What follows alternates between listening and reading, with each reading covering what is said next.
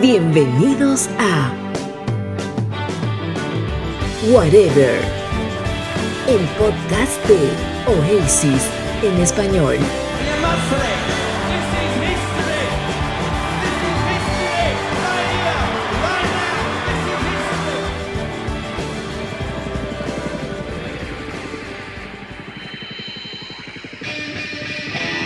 Bien, bienvenidos a esta segunda edición, a este segundo episodio de Whatever, el podcast de Oasis en español. Mi nombre es Arturo Puescas, quiero eh, darle la bienvenida y agradecer ya a, la buena cantidad de gente que nos ha empezado a seguir en las redes sociales y ha empezado a compartir el primer episodio del cual nos hemos quedado muy contentos porque ya hemos recibido algunas recomendaciones, saludos y eh, la buena vibra de la gente, los más felices que están pegados ya a esta comunidad que vamos a empezar a hacer a partir de ahora. Eh, quiero dar nuevamente la bienvenida a mis grandes amigos Omar Gadea y Pavel Medina. ¿Cómo están chicos? Eh, bienvenidos. Hola Arturo, ¿qué tal? Aquí feliz ¿no? de que de la gran acogida que ha tenido pues el primer episodio del podcast. Un montón de gente se ha, se ha unido y está atenta para ver más, más cosas sobre Oasis. Hola, ¿cómo le va? ¿Cómo le va Arturo? ¿Cómo, cómo le va Omar? ¿Todo bien? Los oyentes que nos están escuchando alrededor del mundo. Así es, bueno, seguimos, seguimos en cuarentena, seguimos grabando en cuarentena, revisando nuestros archivos y ya de lleno les queremos contar de qué se trata este episodio. Se trata del 25 aniversario de uno de los discos eh, fundamentales de, de, la historia del rock, Walk the Story Morning Glory, un discazo, uno de los discos que nos atrapó y quizá para muchos el punto de inicio para este fanatismo por la banda de los hermanos Gallagher. Así que vamos a conversar de este disco, chicos. ¿Qué les parece? Excelente. Es uno de mis discos favoritos, de hecho. sí, ah, de hecho, de hecho que sí, ¿no? En mi caso fue el primer disco de Oasis que, escuché, no fue el Definitely sino fue este, ¿no? El que, me enganchó a, todo esto. Claro que sí, un discazo y bueno, hay muchas historias que contar alrededor de esto. Eh, editado en 1995 vamos a, conversar de largo, vamos a conversar de largo sobre qué pasó alrededor de esta placa histórica y que estamos recordando y que definitivamente seguramente vamos a tener algún otro episodio dedicado a, este álbum porque hay mucha, mucha información que contar. Eh, muy bien, eh, vamos a empezar ya chicos, ¿qué les parece? Empezamos a conversar ya sobre, sobre esta placa que como bien dije estaba publicada en, el año 1995, pero en el 94, ¿qué había pasado con la banda? Había sido un hit a nivel independiente y también en la lista de éxitos de, Inglaterra, ¿cierto? Así es, Oasis termina en el año 94 como la mejor banda nueva, de hecho gana un, un Brit Award por esa, por esa razón. Y eh, creo que el single de Whatever, que sale en diciembre del 94, los termina de colocar en el mainstream de, UK. Listos, listos para su despegue a nivel internacional, que sería el segundo paso. Y justamente eh, este disco, What is Story Morning Glory, estuvo con esa intención ¿no? de, de hacerlos conocidos a nivel internacional.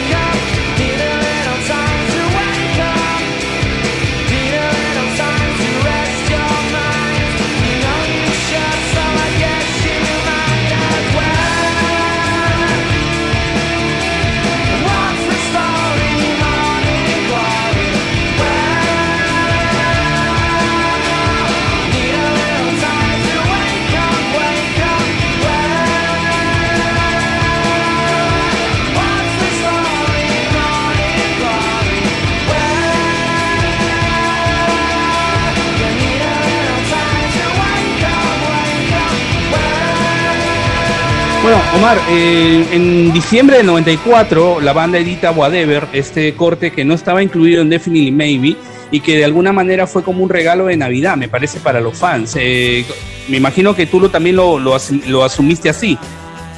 Sí, claro que sí, ¿no? O sea, en esa época, para empezar, nosotros, bueno, al menos aquí en, Perú no, no, sabíamos bien esta, esta mecánica de los singles y todo eso, ¿no? Entonces, cuando nos enteramos que tratamos de ubicarla en, algún álbum, pero no estaba, ¿no? Y, ahí fue que nos dimos cuenta de que, era un single, era una especie de, disco con solamente cuatro temas, ¿no? Y obviamente el principal era Whatever. Y en esa época pues, me acuerdo también que la presentación en el show de Hugh Holland, ¿no? En diciembre, y la canción en sí es una canción bien épica, ¿no? Épica para, pues, porque tiene bastante cuerdas, ¿no? Tiene bastante, una melodía bastante pegajosa y, realmente fue un, un, hit, ¿no? Y, y Oasis se dio el lujo de sacar un, gran hit, una gran canción solamente como single entre dos grandes álbumes. De hecho fue la que mejor posicionó Oasis en el 94, ¿no? Llegó a ser número 3 en el, en el ranking del Reino Unido y su, su mayor posición como canción, como single en ese año. Llegó al número 3. Exacto, pero era con, ustedes no sienten que era como una como una especie de aviso de que el sonido de la banda iba a cambiar o que iba iba a apostar por algo algo más más grandilocuente, ¿no no lo ven así?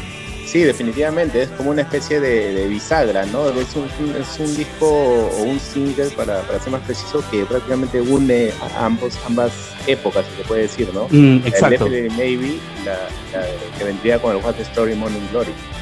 Exacto, era como una especie de aviso, ¿no? Como un aviso de, oye, hemos hecho rock eh, al estilo Sex Pistols, algo de Beatles, pero acá vamos a, a dar el gran salto.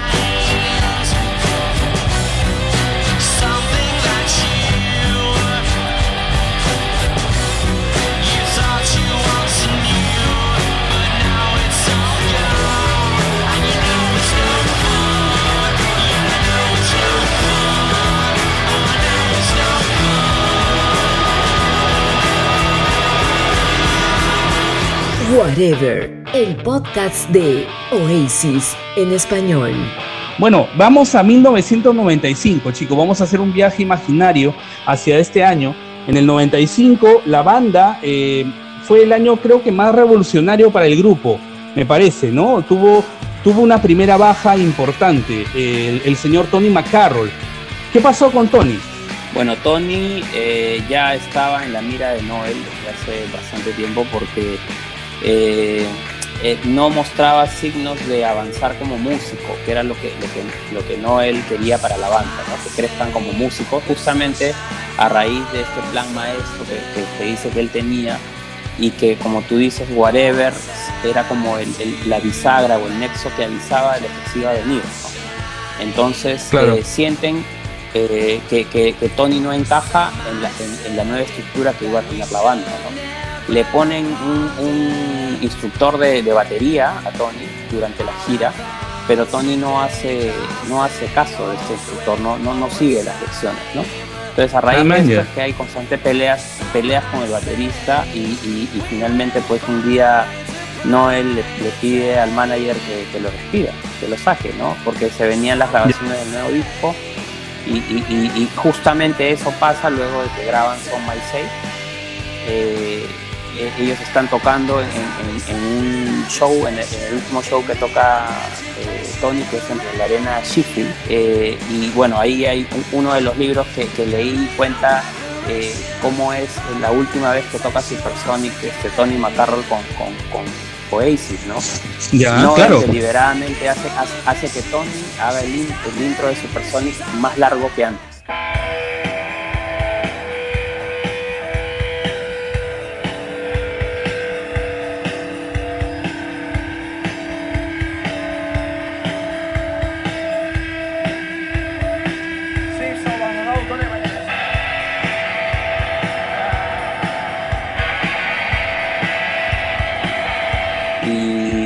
Ahí esto lo cuenta Tony en su, en su libro, ve que, que, Noel está fumando un cigarro mientras está esperando para entrar con la guitarra y como que bota el cigarro como haciéndole una veña diciéndole gracias, ¿no? Y es la última vez que toca Supersonic Tony con, con, con Oasis, ¿no? Esa fue la despedida. Después de, esa fue la despedida para el Y después de ese show, pues lo llama el manager y le dice, chao, tú no estás en la banda y listo. Y Oasis se quedó sin feliz y con un, número uno que era Son My En, esa semana pasó. Se quedó, sin, baterista Y, consigue la banda históricamente su primer número uno en, Inglaterra, que era una cosa que no se podía esperar para un grupo que tenía pues un año de vida, digamos, en el, en el, tema a nivel, de, a nivel de todo el país. O sea, eh, era, era muy rápido, ¿no? Y, y pues, ellos llegaron a las manos, Pavel, creo que sí llegaron a pelearse, ¿no? Este, no el con, con, Tony. Liam, Liam, Liam Tony, no con, con ¿Ah, nunca, pero sí con, con, Liam. Con Liam sí se pelearon, se pelearon a puñetes, sí. eso sí. Sí, sí hubieron golpes, me parece que sí, sí, está, sí estuvo metido ahí un poco de exceso de alcohol. Pero bueno, digamos, ya eh, deja a Tony la, la banda y, y entra este, este chico bien, ah, bien eh, digamos, este, sacado como que fuera del, del, formato de Oasis. Alan White era un tipo muy correctito, muy, muy este, acotado, ¿no? Que entra a la banda y, y sorprende, ¿no? Porque era, era un pata que la tenía clarísima en, la, en las baquetas. Claro, me parece que incluso Noel Es ya color, más o de menos... hecho, otro matiz. Ah, claro, y Noel, eh, no sé, eh, Carlos, quizás tú me puedes desmentir, quizás Noel, este, creo que Noel ya, la- ya como lo que lo tenía fichado, ¿no? Antes incluso de que Tony salga de la banda, ya me parece que Noel tenía ciertas referencias, ¿no? Por ahí, con de, del batería de, de Paul Weller, ¿no? De Paul Weller, claro. Claro, ya le, o sea, ya, ya le habían hablado de Alan, de hecho Noel lo, lo va a escuchar a un ensayo de Alan con, con una artista que se llama Ida o Aida, que mira, que resulta ser que esta artista Aida era la esposa de Andy Bell de esa época, mira la conexión, mira la conexión con Alucina. ¿no? Era la Claro. esposa de Andy Bell en esa época. Eh, Alan White era un baterista de soporte para el nuevo disco que estaba grabando esta, esta artista sueca y Noel la- lo escucha en una, en una sesión de ensayo. No lo ve, solamente lo escucha de afuera y le gusta cómo, cómo toca la batería. Luego se entera de que era el hermano de Steve White, que es el baterista de Paul Weller. Y es ahí donde decide llamarlo por teléfono y no lo encuentra en su casa, lo- le contesta a la mamá. Y luego la mamá le da el recado a Alan White y le dice, te ha llamado tal Noel Gula Gula, Gula Gula, y el otro dice, Noel Gallagher. Y se emociona, imagínate. Y le devuelve la llamada este, a Alan a, a Noel, y bueno, se, se quedan a encontrar en un café, se toman unas cervezas, y luego se van a- a- al, al departamento de Noel a escuchar algunos, algunos tracks que, que Alan le había llevado de grabaciones que le había hecho. Luego se van a una sala de ensayo y empiezan a ensayar algunas canciones. ¿no? Eso, eso- así básicamente es como se conoce. Al día siguiente ya Noel lo lleva a conocer a, a los otros miembros de la banda y se meten a una sala de ensayo y empiezan a ensayar las canciones del nuevo disco. O sea, de frente, la primera que ensayaron fue Roll With It, luego Don't Look Back in Anger, Hello, esas, esas tres le empezaron a dar duro en esas sesiones de ensayo y así es como entra Alan a la, la- la tarima, digamos, ¿no? Claro, Imagínate. que- Claro. lo que- Rapidito. Claro, y creo lo que- lo conquistó a Noel fue la, la versatilidad de, de Alan como, como baterista, ¿no? Era un tipo que tocaba música, Sí, pues, sí, sí. este, bastante, incluso podría decir media rara, ¿no? Hacer música con bastante ritmo, con bastante Tenía un este, estilo- dobles, ¿no? Tenía un estilo medio jazz, medio yacero, ¿no? Sí, claro que sí. Mucho redoble, muchas cosas, ¿no? Sí, muchas sí, cosas Sí, diferentes. Diferentes a lo que hacía Tony, que era un poco más este, rockero, más este, rudo, por así decirlo, ¿no? más crudo. Este señor Alan White era un poco más, adornaba más las cosas, ¿no? te, te llenaba más, le daba otra dimensión Claro. a los temas. Obviamente Pero- depende de los tipos de temas. ¿no? Pero de hecho, este, me parece que no, él no le tenía mucha onda a los bateristas, ¿no? O sea, él, él sentía como que el baterista no era un, un músico como que demasiado importante para una banda, ¿no? Él en, en alguna oportunidad tuvo declaraciones así, ¿no? Creo que es por el tema que él sabe tocar la batería, ¿no? Entonces, como sabe tocar la batería y lo sabe hacer muy bien, entonces es como que los mira por encima del hombro. Pero sí, pues eh, es, es la razón por la cual Oasis cambió tantas veces de batería. Exacto. Muy bien, entonces entra Alan White, eh, graba, ya empieza la grabación de World Story Morning Glory, más o menos en mayo, me, eh, creo que empieza la grabación, ¿no?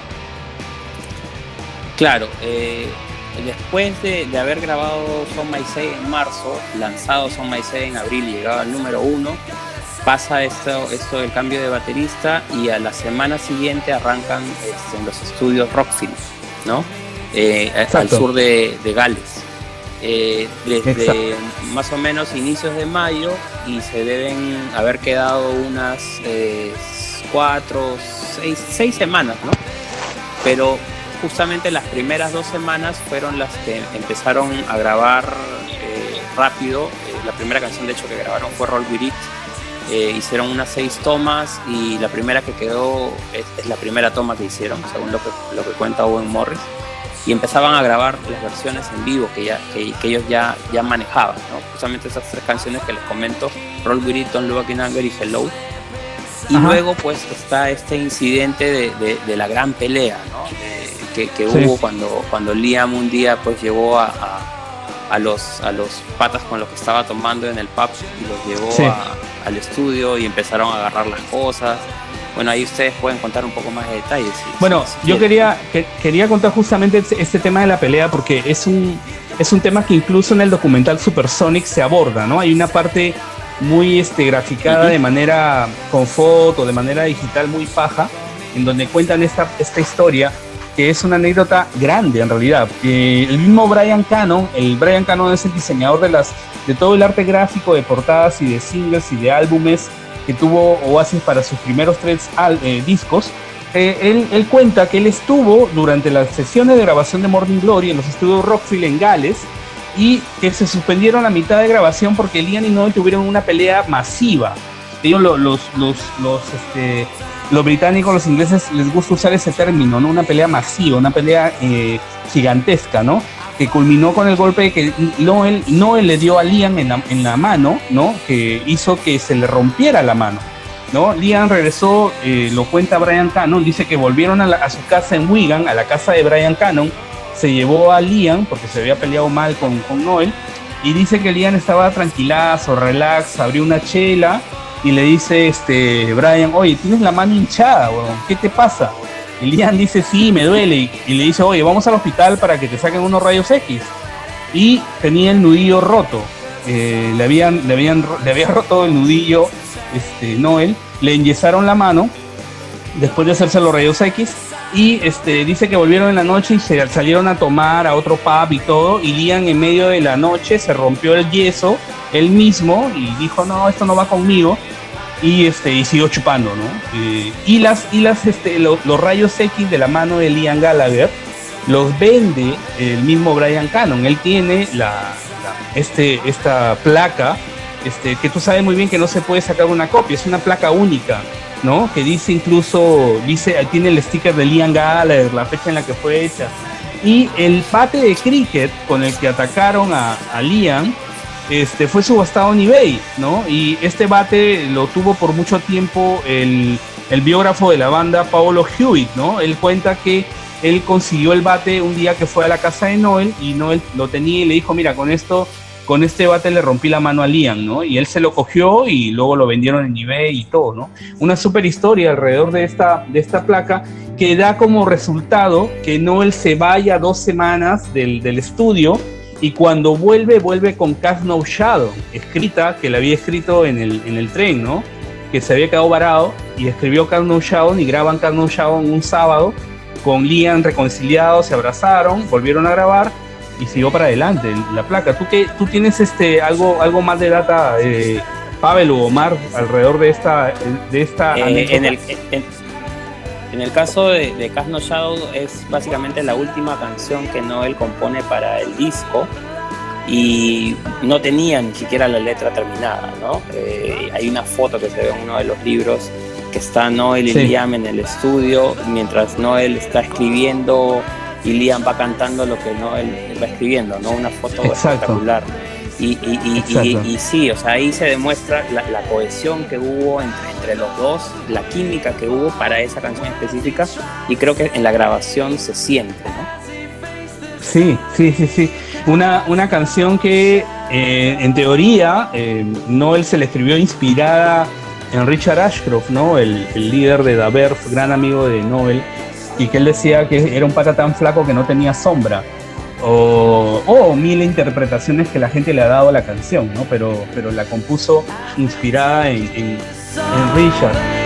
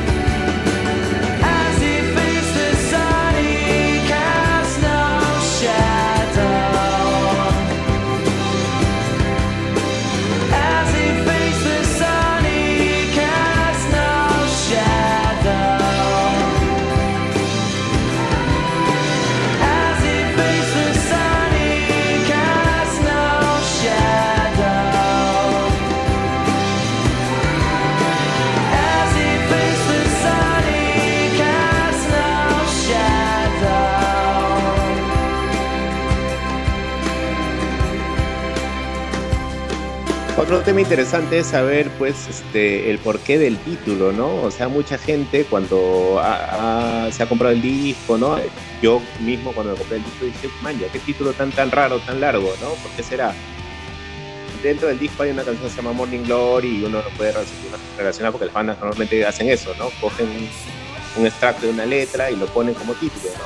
Pero en sí, ¿qué significa One Story Morning Glory, ¿no? Lo, lo yo sí cuando fui averiguando, ¿no? Me enteré de que, de que Noel se, inspiró en, ¿no? Digamos, en una frase que dijo una chica con la que él salía, creo, no sé si era un amigo con la que él salía, que se llamaba Melissa Lee en esa época.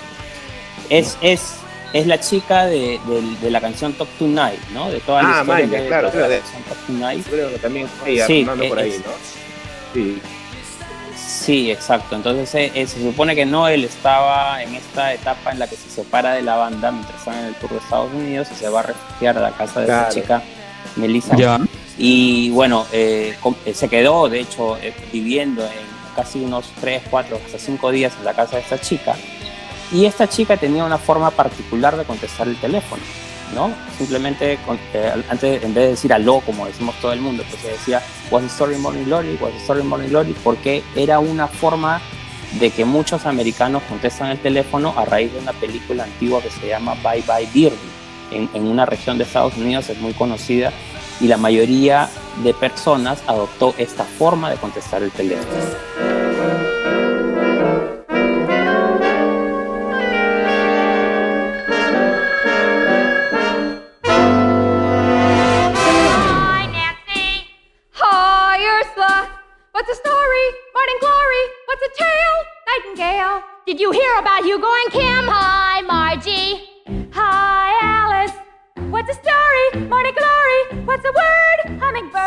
Bueno, y el título original que, Noel tenía pensado para este álbum no era What's the Story Morning Glory. Era otro, eh, claro. El título original era Flash, claro, era Flash in the Pan, ¿no? Que traducido es una frase, es una frase hecha, no tiene una traducción específica, pero tiene que ver con, con, con, la suerte, que nosotros le llamamos la chiripa, eso de, Flash in the pan. tener una suerte específica para algo, ¿no? Claro. Flash in the pan, qué suertudo eres, qué suerte tuviste, ¿no?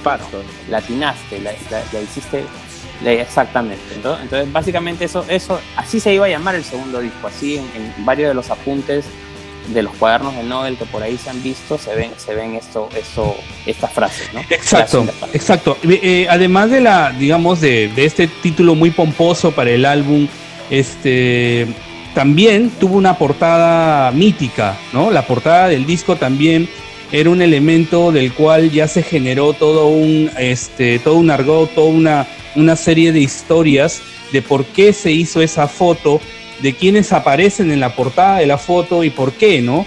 Eh, ¿Qué data tienen ustedes? Yo sé muy bien de que esta foto y esta línea gráfica la hizo también Brian Cannon. Brian Cannon, este tipo que acompañó a la banda en la parte, en la parte visual, en la parte de diseño durante los primeros años, ¿no? Sí, Brian fue el que tuvo la idea de, la, de la zona urbana, ¿no? De la vista urbana y de hecho prueban varios, varias locaciones junto, junto al fotógrafo que, tomó la foto, Michael Spencer. Así es. Toman varias calles de Londres ¿no? y, escogen una de las mejores, que era esta que está en Berwick Street, en el Soho de Londres. Y justamente escogen esa esquina porque es el cruce con una calle que se llama Noel Street. ¿no? Entonces, cuando ven Noel Street, y ven esta, esta imagen, pues eh, es como que algo premonicioso, ¿no? Exacto. Y eligen esta, esta, esta, esta toma para, para tomar la foto, ¿no? Y, la, y, de hecho que la toman un domingo de madrugada, casi 4, 5 de la mañana, amanecida. Sí. Y se, se, les ve ahí a, a, un Owen, eh, al, a Owen Morris, de hecho el ah. productor sosteniendo el máster Exacto. Eh, ahí atrás. Antes de, antes de que digas quiénes salen en la portada, Omar, ¿tú pensaste en algún momento que los de la portada eran Lian y Noel? Claro, por supuesto, por supuesto que sí. Es más, yo pensé que la persona yo también, de espalda era Noel. Era Noel, ¿no? Yo siempre pensé que era Noel. no, yo pensé que era Lian. Creo que todos lo pensamos. No, yo pensé que era Noel y el, y el que venía de frente, digamos, se le ve, bueno, dije será cualquier persona, ¿no? Una cuestión así, pero pero jamás pues imaginé que, que, era el mismo Brian Cano, ¿no? O sea, el diseñador de, la foto. mucha gente, bueno, hay que mirar bien en la portada para darse cuenta que mucha gente cree que aparecen ellos dos nomás, ¿no? Pero ahí en el fondo si no está eh, No, hay tres personas. Claro, hay tres personas, ¿no? Eh, yo, yo tampoco lo, está- sea- a Owen Morris hasta, hasta ver detalladamente la, la, la portada, ¿no? Está Owen Morris, está Sean Rowley, que era un DJ y locutor de la BBC, y sale Brian Cannon, que es el, digamos, el diseñador de, de- de la portada, ¿no? Entonces son las tres personas que aparecen ahí. No sé si necesariamente la idea original era que aparecieran ellos. De repente Liam y Noel estaban citados, pero era muy temprano para, para ellos tomar esa foto a esa hora. ¿Qué sabes tú, Pavel? Eh, bueno, originalmente estaba pensado para que salgan no el día, ¿no? Pero como tú dices, pues lo tomaron demasiado temprano, así que tuvieron que improvisar con lo que estaban ahí. y quedó una fotazo, ¿no? O sea, una, una portada icónica. Eh, siento que también tiene mucha inspiración, obviamente, de Abbey Road, ¿no? Es, es, es- es lógico eh, pensar de que se inspiraron por ahí. ¿Ustedes creen que vino también por ahí la inspiración? Sí, también puede ser eso. Hay otra gente que dice también por el hecho de que en esa calle no hay bastantes tiendas de música, ¿no? Y, y bueno, o sea, hay, hay varias, hay varias, teorías, ¿no? No sé si Carlos tiene alguna más por ahí. Sí, No, finalmente pienso yo que esta portada representa el disco y, gran parte de los 90, ¿no? Uno cuando ve la portada, pues automáticamente te viajas en el tiempo a, a- a aquella época, ¿no? O sea, logra eso esta portada. Y, y es uno de los lugares más visitados en Londres, sobre todo ahora porque los fanáticos de Oasis son muchos más a nivel mundial. totalmente. Es parada obligatoria turística para, Totalmente. para cualquiera que quiera ir a como el ave Es uno, es tú, uno de mis tal cual. pendientes, obviamente me imagino que alguno es uno de los pendientes de ustedes también, eh, hacerte la foto en ese lugar. Obvio. definitivamente los vecinos no deben estar muy contentos, o de repente sí, porque de repente les genera una entrada de dinero el tener a todos los maferiks ahí dando vueltas tomándose la foto, ¿no? Pero eh, es icónica, es icónica. Todo alrededor del Walk Story Morning Glory se convirtió en histórico. La portada, el nombre, los singles y los B-sides. Hay un detalle importante también en la contraportada del disco, eh, justo en la parte final donde está la letra de Champagne Supernova, hay una foto de un artefacto medio raro que viéndolo bien pues es una azucarera, ¿no? Se ve, se le ve el azúcar ahí, pero se ve como que hay una persona debajo de la tapa, Ya, ¿no? claro. Como que está gritando. Como un muñequito ahí, ¿no? Esta es la azucarera, exacto, esta es la azucarera que estaba en la cocina de Meg Matthews, que era la novia y luego esposa de Noel Gallagher de la época. Ya. Y fue en esta cocina donde Noel se sienta a escribir Champagne Supernova. Y lo ve a este personaje debajo de la azucarera atrapado así entre, entre todo esta, este paisaje de azúcar. Y ahí de donde saca esta parte de Someday you will find me caught beneath the landslide, ¿no? Es básicamente eso. Y mira cómo puede venir una inspiración de algo tan sencillo, ¿no? Y a raíz de eso es que eh, ponen esta foto en la, en la contraportada y en la, en la fiesta de presentación del disco, a todos los, los, los que fueron a la fiesta, a los invitados, les regalaron una réplica de, de la azucarera. ¿no? Le regalaron una réplica de la azucarera que, estaba, que no estaba obviamente llena de, de azúcar, sino estaba llena de un tecnopor blanco con un cassette promocional de- del- del disco, de, bueno, de- del, del álbum, ¿no? El cassette, en cassette. Esa azucarera eh, hasta ahora se puede conseguir, bueno, es, es difícil de conseguir, pero es un objeto de culto de los coleccionistas. De hecho, en el canal de YouTube va a haber un video en el cual vamos a mostrar alguna memorabilia de, de- de este álbum y vamos a mostrar esta azucarera.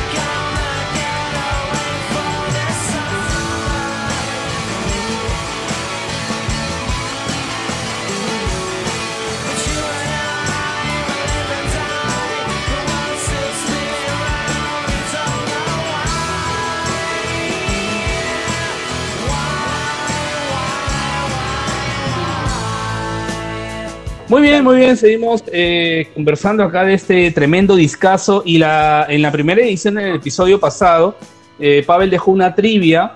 En este episodio también vamos a dejar otra trivia, pero los que contestaron ahí eh, van a ver si es que es verdad. Pavel, ¿tú cuál era la pregunta y cuál es la respuesta de la trivia que dejamos la semana pasada?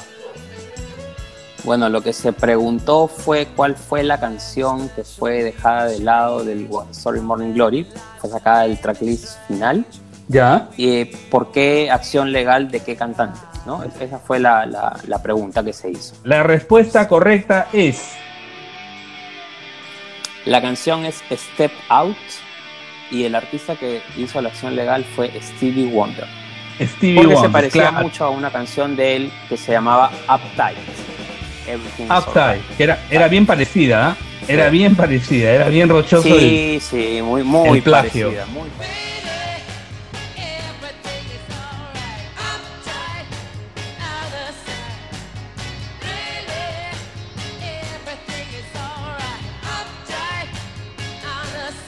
Ahora, realmente no entiendo por qué razón eh, no él decidió ir con la versión que él cantaba, cuando sabemos que ahora hace poco se filtró eh, una versión o, un- o una grabación de la voz de Liam cantando esta canción y, que suena, a mi parecer, suena mucho mejor, ¿no?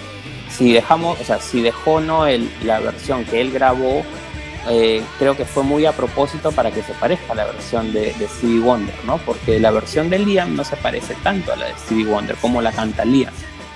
She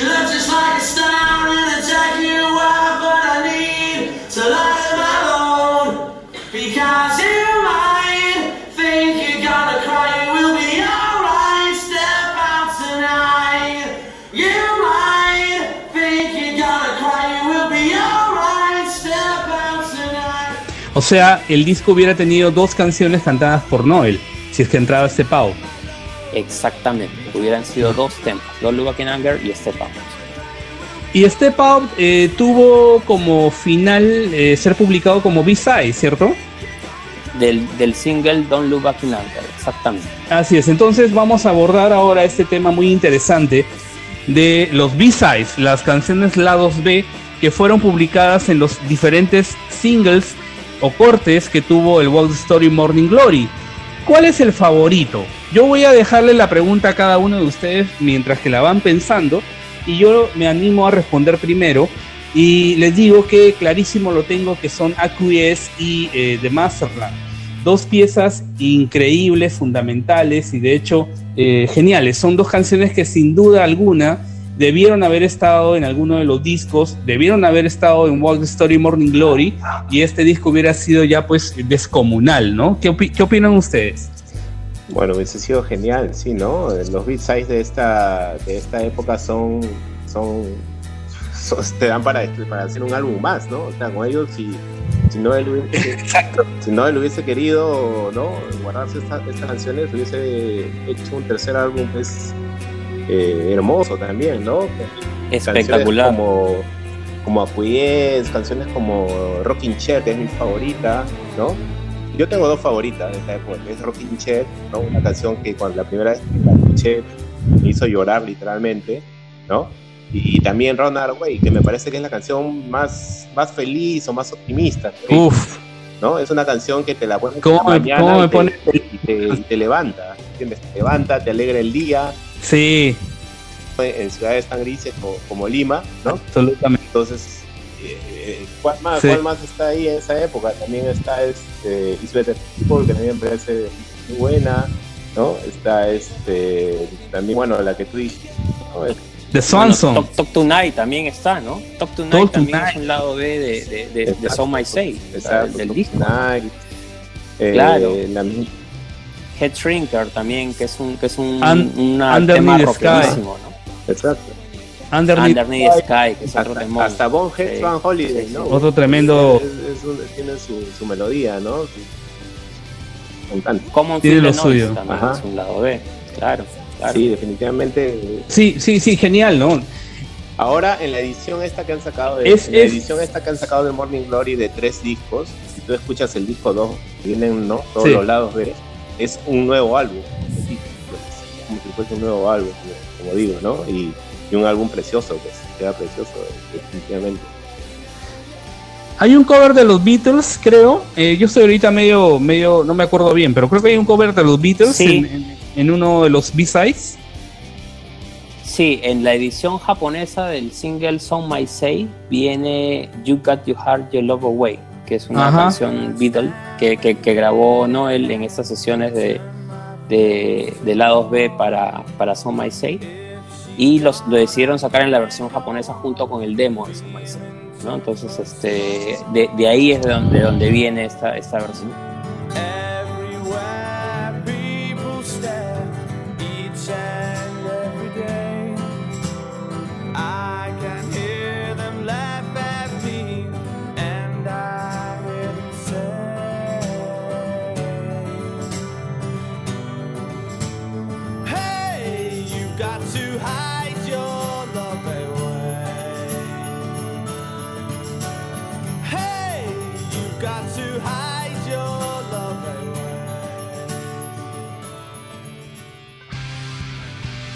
El otro cover, Come on People Noise, Totalmente. es, es un, un super cover, ¿no? Y sobre todo las versiones en vivo, ¿no? Eh, la versión en Main Road, que es espectacular, ¿no? Eh, es, es- es otro de los, esto es otro de los, de los grandes momentos de Oasis, ¿no? Hacer los, los covers tan muy buenos.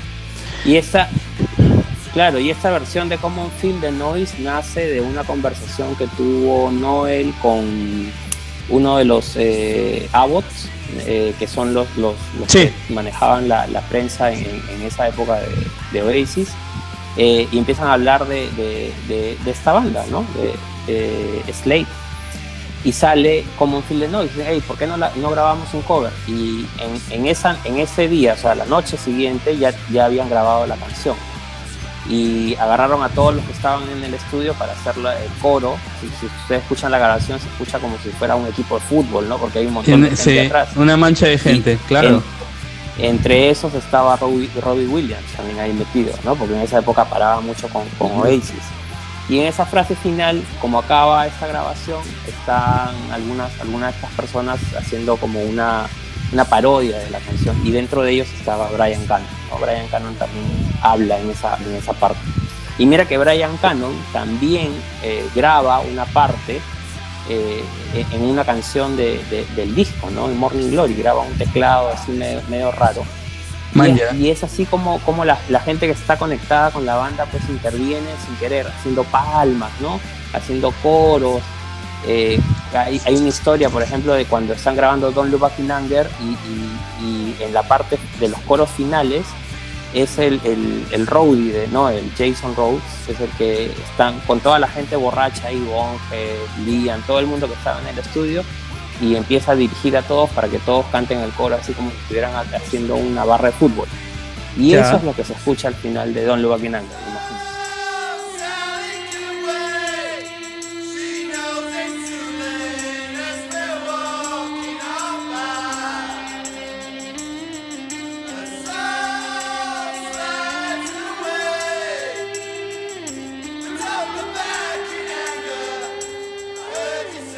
sea, Ah, cosas ya. de esas existen, ¿no? O, Sí, o- o la sí. otra anécdota esta de, de- de la grabación de Bonhead Van Holiday, ¿no?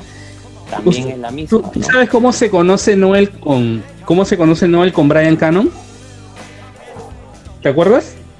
Sí, yo me acuerdo, claro. Ellos, se- ellos se conocen en un ascensor, ¿no? Y, y por, por un par de zapatillas por un par de zapatillas Adidas que tenía este Brian, Noel se Brian queda mirándolo, ajá, le queda mi- lo queda mirando y le dice, oye puta, ¿de dónde sacaste ese par, no? Noel era, es un gran coleccionista de, de, de las de las Adidas. eh, vintage, tiene una colección impresionante de, de Adidas y este y Brian también era muy fan, ¿no? Y había conseguido unas zapatillas, no tengo ahora el modelo en la, en la cabeza, pero eran unas zapatillas que habían sido editadas en Italia que Brian había conseguido y que Noel lo, lo miró, le dijo, y qué paja tus zapatillas. Y le dice, y empieza la conversación y le dice, ¿qué haces acá? Y mira, yo, yo tengo mi estudio de, de diseño acá en este piso y yo le hago las portadas a Davert. Y Noel se quedó así como locazo diciendo, tú eres el que le hace las portadas a Davert, puta, quiero trabajar contigo, ¿no? Este, y se generó toda esta amistad. Y ustedes, justo de eso les quería comentar, ¿Qué opinan ustedes del, del, del trabajo de Brian Cannon eh, en toda esta etapa? El trabajo de Brian Cannon es definitivamente es, es, es, eh, preciso, es exacto. Yo creo que Brian Cannon sentía la misma, el mismo feeling que sentimos todos los fans cada vez que escuchamos una canción de Oasis, sabía cómo dirigirla para hacer cada portada, cada no, cada contraportada, cada este, cada foto que tomaba. Yo creo que definitivamente supo dar la esencia ¿no? de, de, de, la música de Oasis, ¿no? una, una, música muy vibrante, muy urbana, ¿no? el, el, nuevo, el nuevo rock and roll que surgía de Inglaterra, creo que no, no, no, estuvo, no, podía, no pudo haber estado mejor representado por la por el arte de Brian Cano, ¿no? su inspiración, su back, el background que tenía Cannon este, chambeando con bandas como Daver, ¿no? Y, y, el, y el gran sí. sentido artístico que tenía, porque bastante de su obra está inspirada pues, en, en, en pinturas desde el retrasentismo, ¿no? En sellos, el mismo logo de Oasis, ¿no? Inspirado en, en, sellos clásicos como el de Decca, ¿no? Cosas así, todo confluyó, el de Decca. confluyó para que, para que Brian Cannon eh, reflejara a la perfección a, la música de Oasis en imagen. Sí, sí, sí, un tipazo aparte Canon. Canon un tipo que ha estado conectado con el, con el universo Gallagher, ¿no? Este, todo el tiempo. Nosotros hemos tenido la suerte de conversar, de, de tener algún tipo de conversación con él. ¿Te acuerdas, Omar, cuando nos mandó un arte para un eso tributo? Fue, eso fue, eh, estábamos locos, eh, ¿no? Para la gente que no sepa, nosotros antes organizábamos, sí. ¿no? Desde conciertos tributos a, a, a Oasis y un día no se nos ocurría nada para hacer el afiche promocional del tributo. Y se nos ocurrió, y si llamamos a sí. Brian Cano y si le escribimos un correo a ver si nos puede mandar esta fotografía en mejor resolución, dije ya, no perdemos nada, le mandamos el correo y nos respondió en una, muy feliz, muy contento de que, ¿no? de que sí. se conociera, digamos, su chamba acá, y nos mandó una foto descarte de la sesión eh, single Dolu.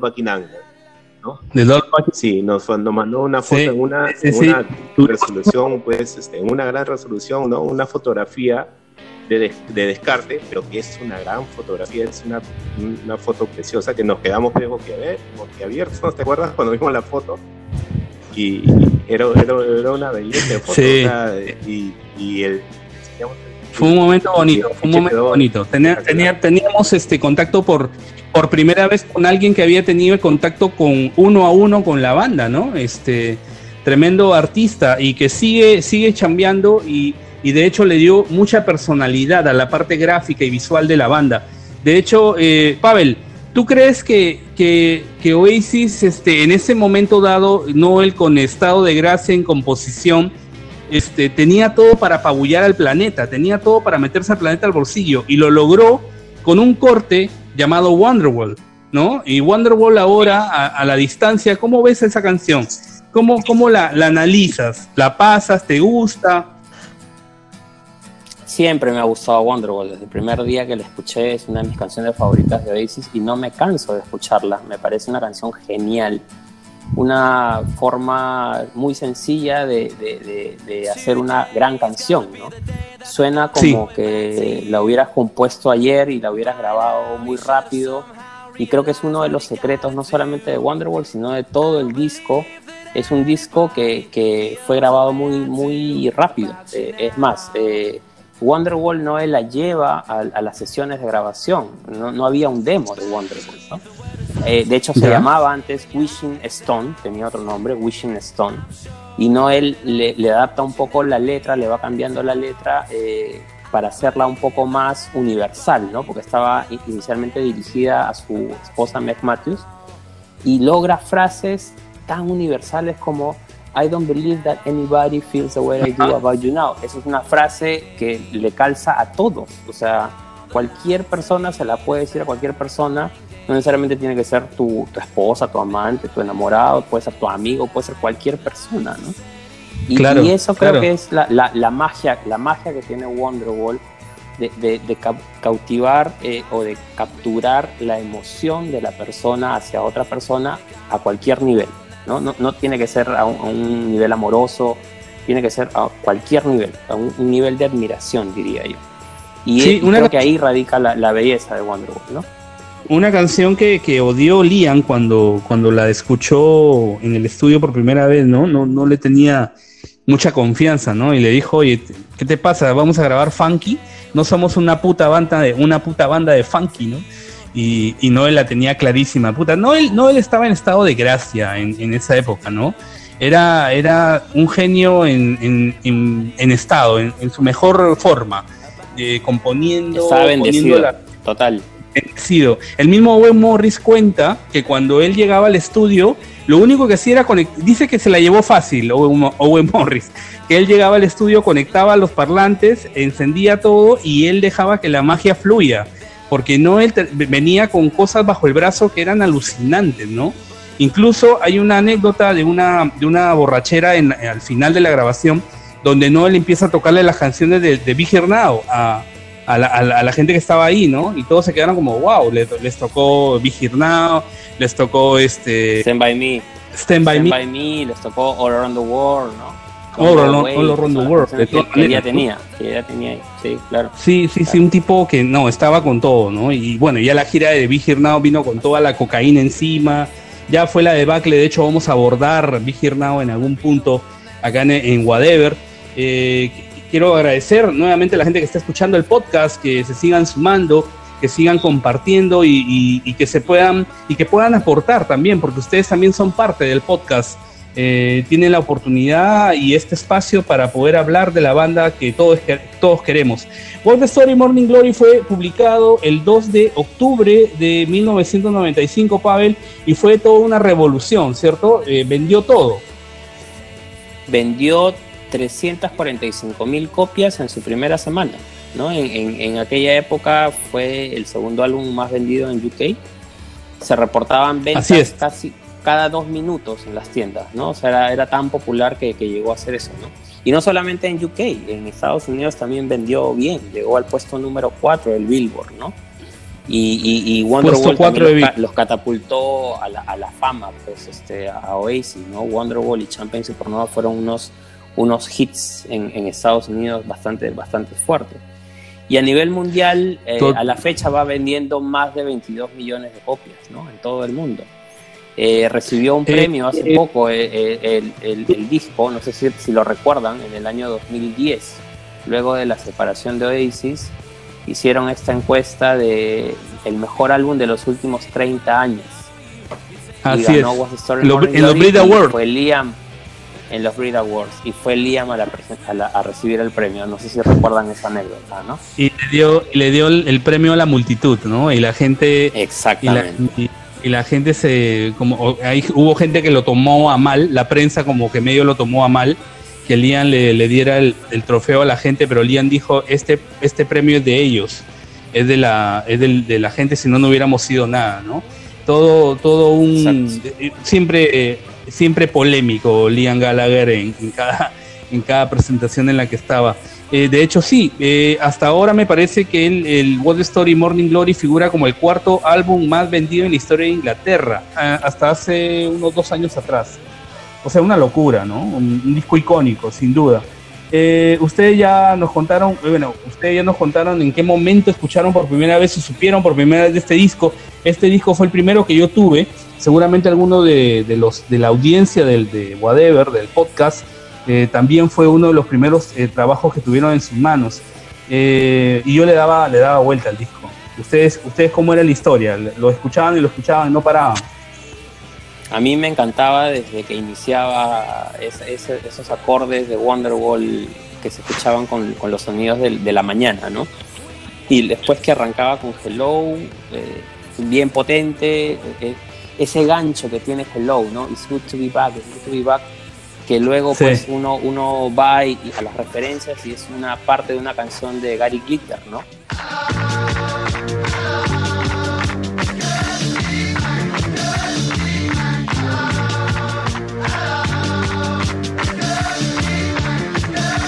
Y Gary Glitter, Gary Glitter, a, diferencia de, a diferencia de Stevie Wonder, fue más inteligente, pidió menos regalías, pero por la cantidad de copias vendidas, pues se volvió millonario. ¿no? Porque a él sí lo, dinero, lo dejaron, de- dejaron su track dejaron su track en el álbum Sí. como coautor y uf, se, se, se llevó un montón de Gary- plata.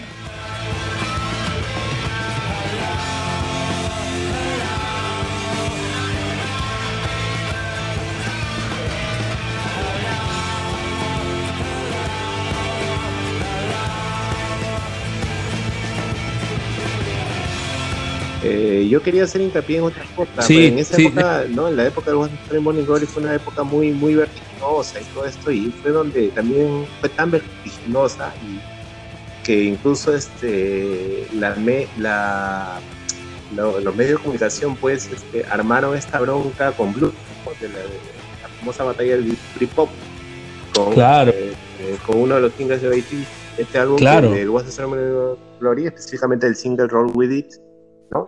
Eh, bueno, la historia ya es más o menos conocida, ¿no? Que Food Records era la- el sello de Blur en esa época, tenía pensado sacar el single Country House de Blur, ¿no? Eh, si mal no recuerdo, creo que el 7 de agosto, por ahí. Y, pero al enterarse de que Roll With It iba a salir el 14 de agosto, ¿no? El lunes 14 de agosto de 1995, decidieron mover la fecha. ¿Por qué decidieron mover la fecha? Obviamente por cuestiones marqueteras, ¿no? Este, y para, ¿no? Totalmente. y, Ajá. y para que este y para aprovecharte de esta pequeña bronca que había entre los clase obrera del norte, ¿no? De- que sería Oasis, y los clase media, ¿no? De, del, del sur de Inglaterra, que vendría a ser Blur, ¿no? Entonces, bueno, la prensa pues feliz, ¿no? Con todo, con todo esto, ¿no? Se llama la, es, es icónica la portada del New Musical Express, que, que diseñó su portada como si fuera pues este un aviso de una, de una pelea de box, no sé si se acuerdan, ¿no? Una pelea de box. ¿No? Eh, como la, ¿no? El- la, la- la pelea de los pesos pesados del pop británico. Entonces, este, bueno, al final... ¿Ustedes al- creen que, que esta, esta- al final el resultado fue a favor de Blur, ¿no? Que vendió este, 270 mil, si mal no recuerdo, 264 mil copias creo del, Country House contra 214 mil de, de Sí. Oasis, ¿no? Después subieron ahí, ¿no? Los fans de Oasis salieron a reclamar que Yo les- Blur había hecho trampa porque creo que salieron dos ediciones, ¿no? De Country House. Está- Dos ediciones con dos lados Exacto. B diferentes, ¿no? Por eso que cada fan de Blur claro, compraba dos copias.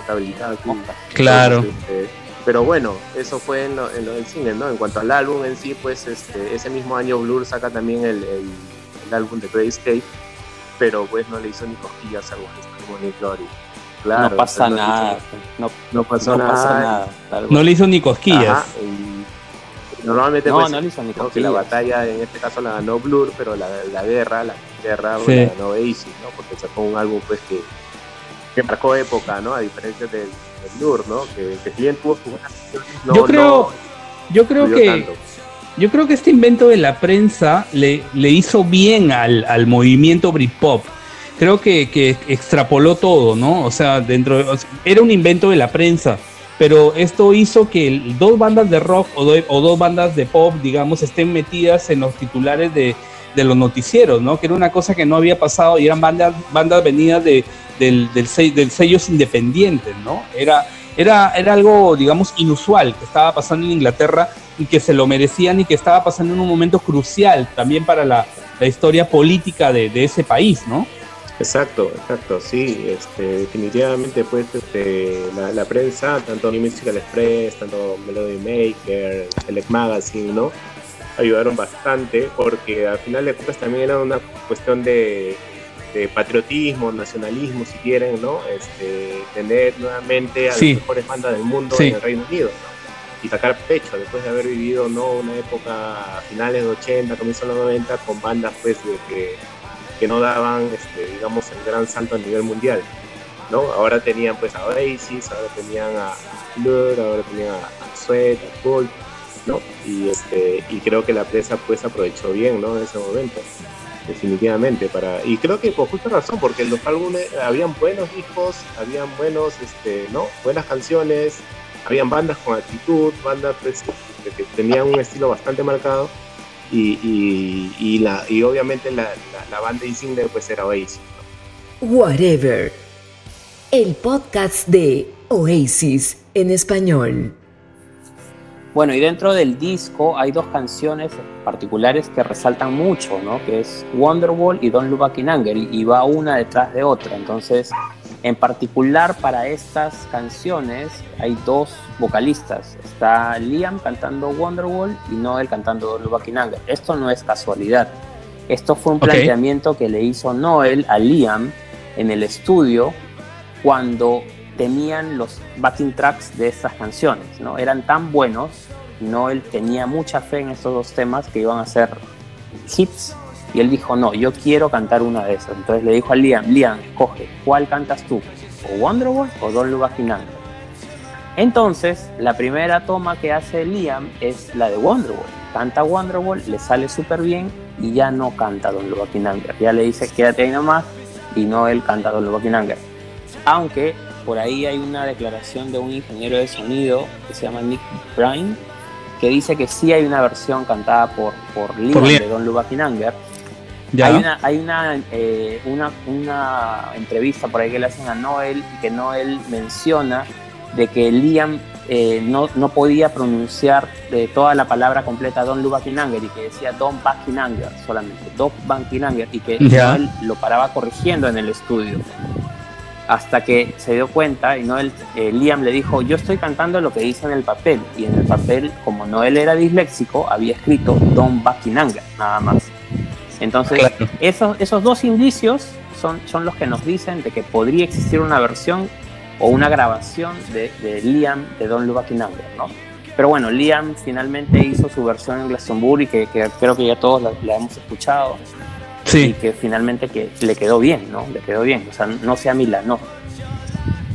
No se amilanó y, y sorprendió a la gente, ¿no? De hecho, esta grabación de Don't Back in Anger con Liam en el 95 debe ser como el santo grial para los fans de Oasis, ¿no? Seguramente si es que en algún momento Oasis publica un, un, este, un recopilatorio de rarezas, quizá puede ser que se animen a publicarlo, ¿no? Eh, es un buen dato el que, que el que sea la más rara de todas las raras. la más rara Sí, de todas sí, las sí. raras. Sí. Me sonó raro escuchar aquella vez a Liam cantando Don't Look Back in Anger, te soy sincero, no es que me, me gustó Carlos, del todo. Este, creo que es una canción Sí. arraigada. Claro, creo que ¿no? la, la, la letra era diferente, ¿no? El coro, So Sally Conway, creo que me parece que tenía, tenía otra, otra, otra, otra letra, ¿no? Claro, ahora, Noel, can- eh, ¿cómo, ¿cómo nace Don Look Back in Anger? ¿no? Estaba en ese concierto que, que estábamos hablando de Tony McCarroll en París. Luego de ese concierto, Noel va a su hotel, en su habitación de hotel, escribe una canción a pedido de, bueno, le hizo un reto ahí con, con un periodista que lo, que lo estaba acompañando en ese momento a la gira y escribe una canción. Y en el siguiente show, que sería en el, en el Arena Sheffield, que es, que es el primer show que hace Oasis en, en un estadio, por así decirlo, eh, Noel introduce los sets acústicos que luego lo conocemos ya en, en- en la gira posterior que, que se toma Oasis para promocionar West Story Morning Glory. Y en este set acústico es que debuta Don Look Back in Anger. O sea, ni bien le había escrito, la debuta. Entonces, como la debuta en este set acústico, previamente la hizo en el soundcheck. Y en el soundcheck él estaba cantando otra cosa en el coro. Hasta que Liam se le acerca y le dice, ¿estás cantando So Sally Can Wait? Y Noel le responde, no, pero lo debería hacer. Y a partir de ahí es que Noel empieza a cantar So Sally Can Wait y es el coro que nosotros conocemos, ¿no? Pero Esa es la esa anécdota Sally, de, no de sé, Don Look no sabe quién es, ¿no? Algunos dicen que es referencia a, a la Sally Cinnamon de Stone No, Roses. no. Creo que es la historia más chévere que le han contado a Noel sobre Sally. Y, creo que sí. Él no se refirió nunca a eso, pero, pero pienso que es una buena anécdota.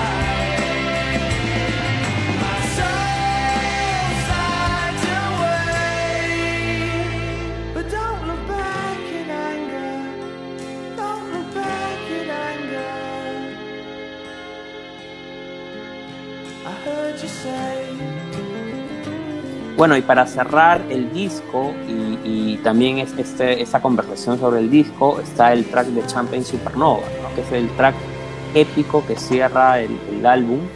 Eh, una canción de 7 minutos que es un viaje completo. Ya habíamos contado un poco la anécdota de cómo a Noel se le ocurre la idea de, de- de la azucarera que, que ve en la, en la cocina de su enamorada. Y la letra pues es una mezcla entre cosas ambiguas eh, y, y mensajes subliminales que va dando de, de cómo la banda va creciendo. ¿no? Y es una canción que tiene una colaboración especial porque es Paul Weller el que ayuda en la, en- en la guitarra, en la guitarra Claro. principal, ¿no? Ese riff famoso de, de- de- de la canción es por Paul Weller. Y eh, él hizo cuatro tomas y las tomas no la hizo en Rockfield Studios. En Rockfield Studios solamente grabaron la parte de la, el backing track más eh, la voz de Liam, ¿no? que, que se filtró hace poco a raíz del, del- del documental Supersonic, un breve, un breve clip de cómo Liam grabó la voz en esta canción.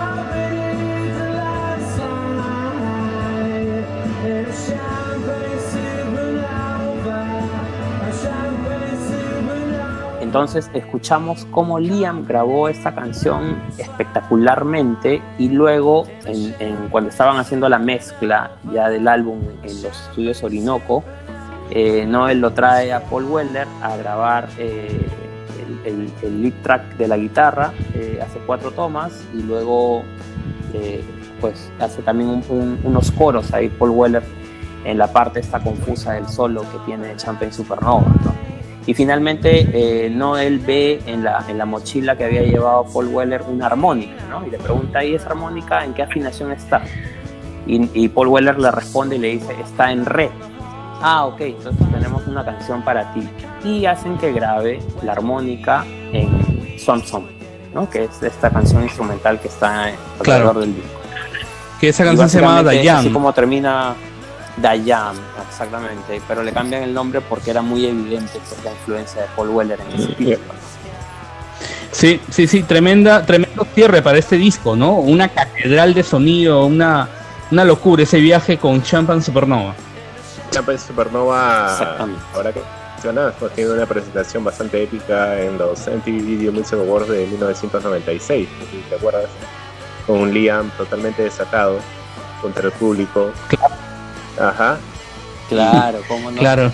Ajá, y una ¿Cómo no referencia olvidarse también, de y? Noel en esta misma presentación pues usando este, este símbolo pues no Eh, eh, contra digamos este anti VIH digamos como para resarcirse de las de las cosas que había dicho contra Damon Albarn no no sé si te acuerdas Carlos lo, lo que había dicho y Claro. justo en, en lo que hablábamos antes ¿no? esta batalla que había no este este cruce de palabras a través de los medios que tenían pues, los, los integrantes de Oasis contra Blur, ¿no? Noel Gallagher había tenido unas desafortunadas palabras, ¿no? Deseándole la muerte a Damon Albarn, ¿no? Bueno, después se dio cuenta de lo que había dicho. Ojalá Exacto, se muera de ¿no? SIDA. Ajá. Así le dijo, tal cual. Se malió. Bueno, se lo bueno es que después pues Se. Le vendieron patada, weón, le vendieron Lo bueno es que después se dio cuenta, ¿no? Ya, y, digamos, fue su, su, su Sí, modo de, pedir disculpas, ¿no? Y de, y de, de digamos, este, resarcirse de todo, de todo eso y, y simplemente decir, pues bueno, la cagué, ¿no? Y, y me arrepiento y listo, ¿no? Volvemos la página Sí. y sigamos para adelante, ¿no? Este, Sí, no, y en esa presentación Noel se mete un solazo de guitarra espectacular y aparte que la toca con la guitarra esta Ajá. famosa, la de Union Jack, La Union Jack. espectacular. O sea, para mí esa es la presentación de Oasis, ¿no? Tal cual. A pesar de que a los gringos no les para gustó quien mucho, no la haya pero es visto, vamos a dejar el espectacular. link de esa presentación, ¿no? En- en- ahí en las redes y en el podcast también, ¿no? Ahí, ahí la van a encontrar.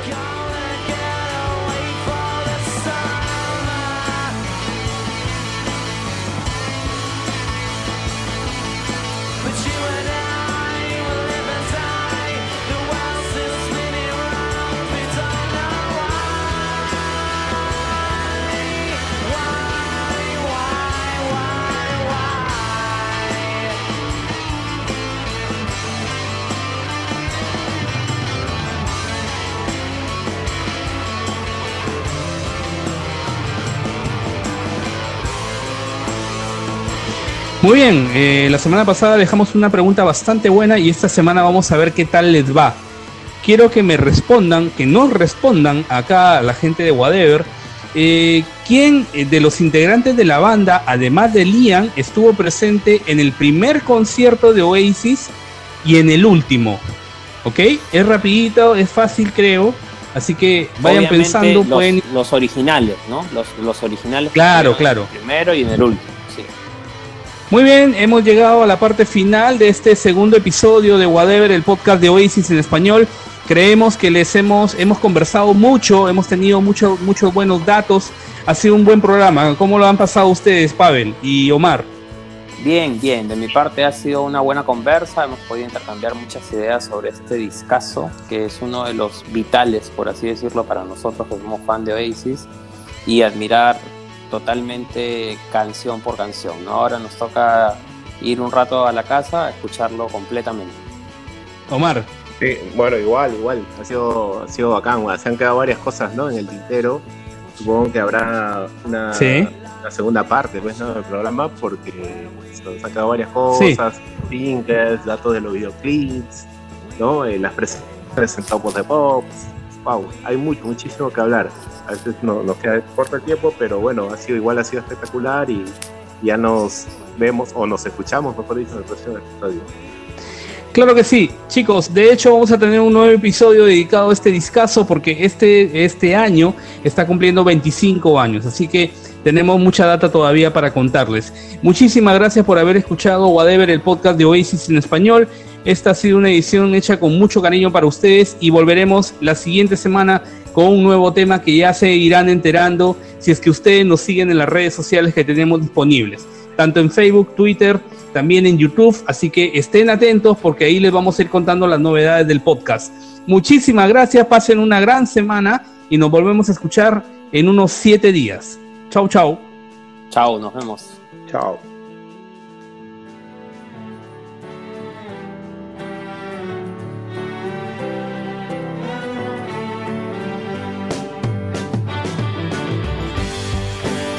Gracias por acompañarnos en este viaje. Gracias por escuchar Whatever, el podcast de Oasis en español. See you soon.